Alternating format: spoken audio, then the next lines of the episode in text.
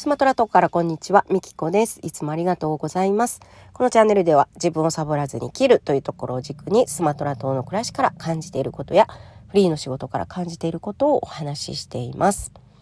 はい、ということで今日のテーマは無常識。この世は無常識というね、そんなテーマでお話をしたいなと思います。というのも昨日ですね、フィジーの非常識な幸福論の本のねお話をさせてもらってそこでね無常識っていう言葉を思い出したんですよ。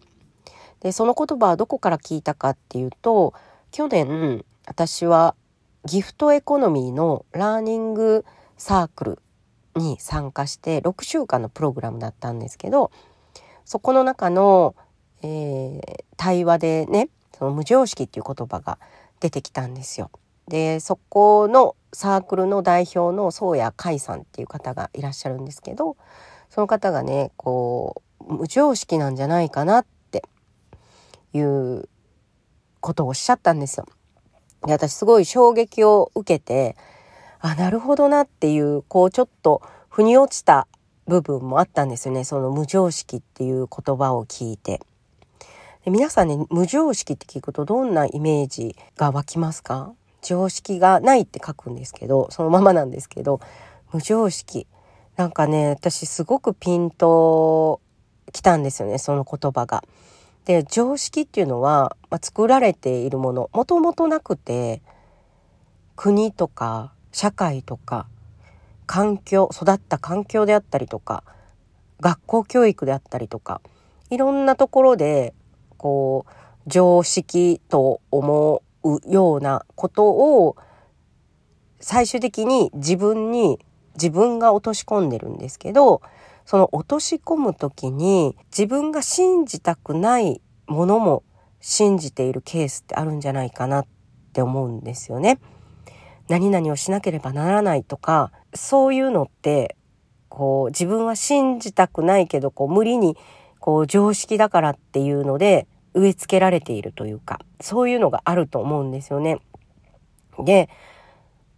私が冒頭でいつも自分をサボらずに生きるっていうことを言ってるんですけどそことこの無常識がなんかねリンクするなって思ったんですよね。で無常識だから常識っていうのは自分で作れるものだと思うんですよ。自分が信じたいものを信じて生きていくっていうのが本来大切なんだと思うんですよ。でもこの周りの環境であったりとか、まあ、社会ももちろんそうだしいろんなことからこう自分が信じたくないものまで信じ始めるとそこに生きづらさを感じるんじゃないかなっていうのをちょっとね思ったんですよねふと。うん、で無常識な常識がないって書くんですけど本当にねないままだとそれはそれでね困ると思うんですよ。なぜかというとそうやって信じているもの自分が信じている信念っていうものがその人の個性を作っているんですよ。信じているものがその人の個性を作っている。だから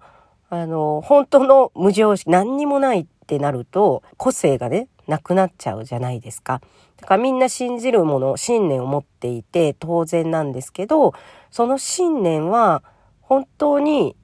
自分が信じたいものを信じて生きる、まあ、自分をサボらず生きるっていうことに通じていくんじゃないかなっていうふうにね、なんか、ふと思って、なんかね、パズルのピースがガッチャンコした感じがしたんですよ。で勝手に嬉しくなってね。でその無常識っていう言葉を思い出したんで、まあ、皆さんにシェアしたいなと思って今日はお話をしてるんですけどでねあの世の中無常識って思っていればこうなんか人の見方も変わるなっていうのもちょっと思っていてみんなそれぞれが常識自分の常識を作り出している。無常識の中にみんながそれぞれの常識を作り出してるっていうふうに思っていれば俯瞰して見れるんですよね。価値の違う人たち文化の違う人たちももちろんそうなんですけど俯瞰して見れるんですよね。あこの人はこういう価値観をね作り出したんだなっていうその無常識の中から彼はそれを選んだんだなとか彼女はそれを選んだんだなっていうだから、そうやって俯瞰してみれるなと思ってで私なんかは、まあ、宇宙人と一緒に暮らしているわけで 宇宙人っつったら怒られるな、えー、国際結婚だからね。お互いですよ。旦那も私のことを宇宙人と思ってるしお互い全然違う価値の中で生きていて未だにねやっぱりね受け入れられないようなことってたくさん起きるんですよ毎日。例えばね今日の朝の話しましょうか。朝ね起きたらねもうあれ5時半6時前ぐらいですよ。もう大音量で音楽を流してるんですよ。でねうるさいから目が覚めるじゃないですか。普通ね普通ってほら出ました今普通って。私の常識からだとみんなが眠ってる間にそんな大音量出しませんよ。でも彼の常識はまた違うんですよねきっとね。うん。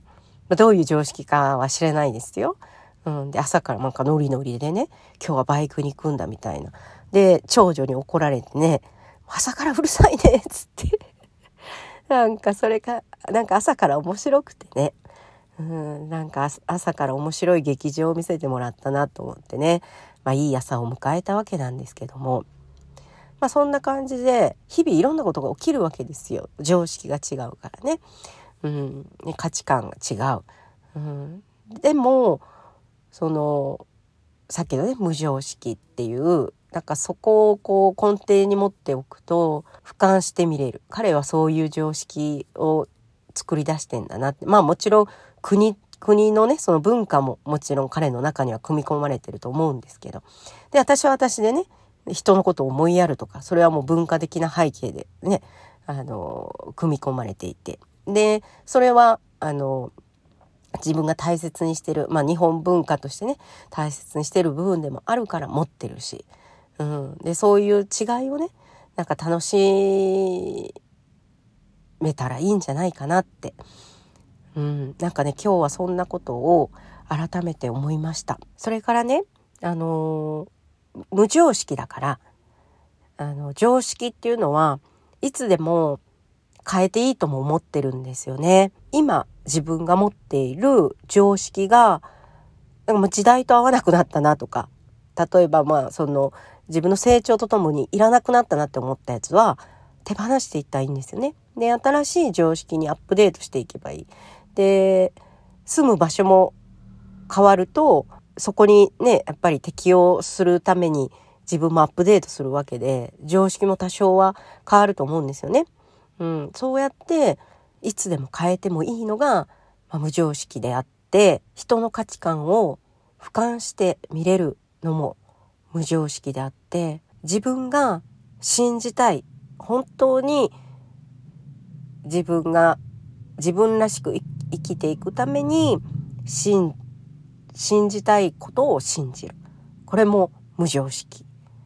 なのかななんてね今日はなんか無常識の定義をね勝手に自分でねあの生み出してました。まあ、そ正解も不正解もないですよ。私が勝手にあの感じ取った